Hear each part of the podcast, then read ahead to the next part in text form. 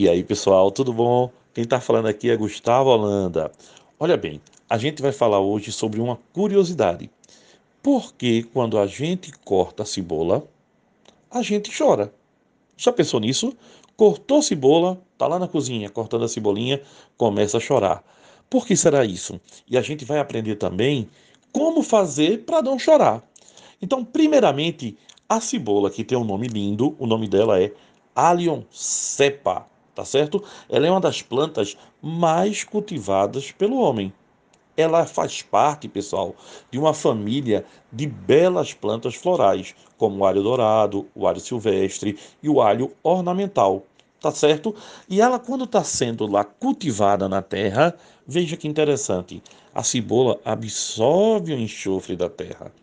Isso faz, pessoal, com que ela produza moléculas orgânicas que vão dar o aroma e o sabor especiais que a cebola tem.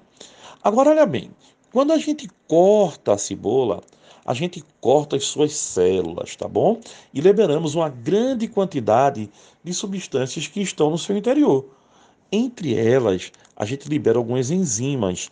Tem uma enzima chamada alinase as enzimas alinases, elas entram em contato com os óxidos sulfúricos da cebola, que são exatamente os compostos de enxofre responsáveis pelo sabor e pelo cheiro.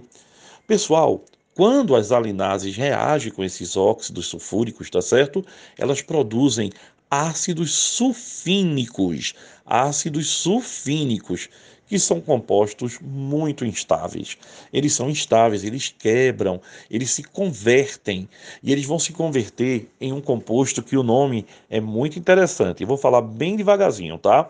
Os ácidos sulfínicos, os instáveis ácidos sulfínicos, se convertem rapidamente num sim-propanetiol ex-óxido, tá certo?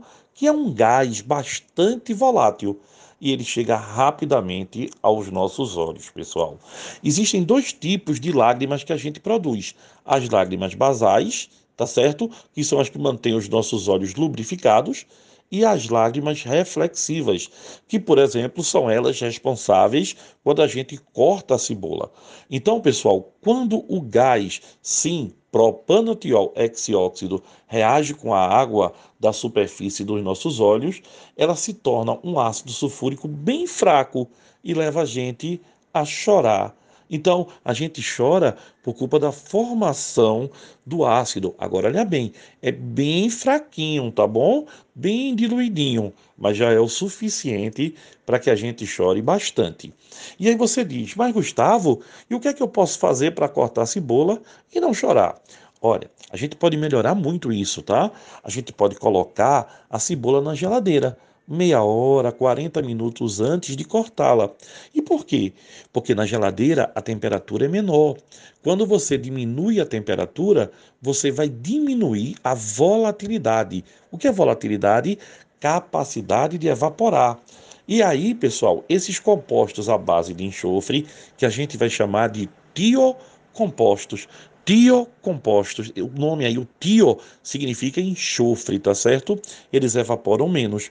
A outra é colocar a cebola também na água antes de cortá-la. Por quê? Porque o tio composto se dissolve reagindo com a água e, consequentemente, a concentração da cebola na cebola vai ficar bem menor.